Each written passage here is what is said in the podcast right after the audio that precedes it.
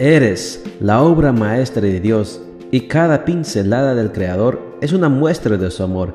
Presentamos la lectura devocional para damas, Pinceladas del Amor Divino, escrito por Erna Alvarado Poblete en la voz de Ruth Vargas desde Estados Unidos para todo el mundo de habla hispana.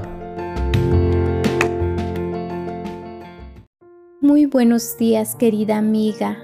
El Señor te bendiga y te guarde. Hoy es jueves 17 de junio. El título de la matutina para hoy es Ármate de valor. Nuestro versículo de memoria lo encontramos en Salmos 18:32 y nos dice, Dios es el que me reviste de poder y quien hace perfecto mi camino. Armarse de valor frente a la adversidad es un desafío tremendo, aún para aquellos que hacen gala de fortaleza. Esto es lo que los expertos llaman resiliencia. No te dejes asustar por esta palabra tan rara simplemente se refiere a esa capacidad que tenemos de soportar con entereza las dificultades propias de la existencia humana, sin que éstas nos quiebren y nos venzan para siempre. Pues yo no soy una persona resiliente, tal vez estás pensando. Si es así, tengo una buena noticia para ti. Los expertos aseguran que la resiliencia es una capacidad que podemos desarrollar. Claro que en cierto modo depende de nuestro temperamento que es heredado, pero en ella también juegan un papel fundamental nuestras creencias y nuestra fuerza de voluntad. Ser resilientes va mucho más allá de la mera capacidad humana innata o aprendida. Es más que simple mirar el lado positivo de las cosas ejercitando el control mental y manejando las emociones con inteligencia. Ser resilientes es más que desarrollar la confianza en una misma.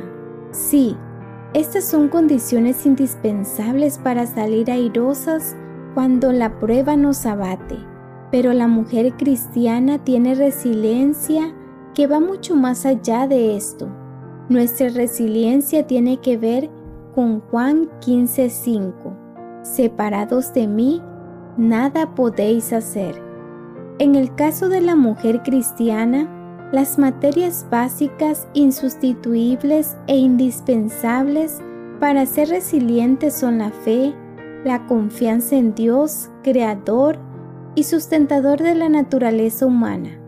Armarse de valor ante la adversidad es posible cuando apoyas su debilidad en la fuerza de Dios, así como cuando reconoces que Él tiene control del universo del que tú formas parte y que no hay nada que te ocurra que no sea por su voluntad con un propósito.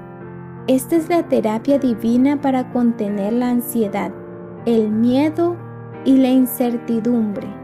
Es el modelo que nos dejó Jesús cuando en medio del dolor expresó, Padre mío, si no puede pasar de mí esta copa sin que yo la beba, hágase tu voluntad.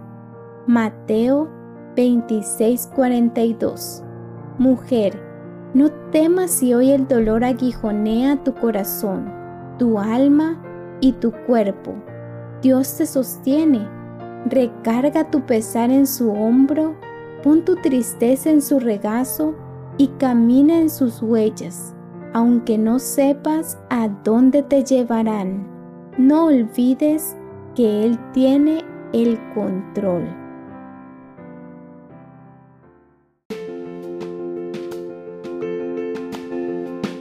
Les esperamos el día de mañana para seguir nutriéndonos espiritualmente. Bendecido día.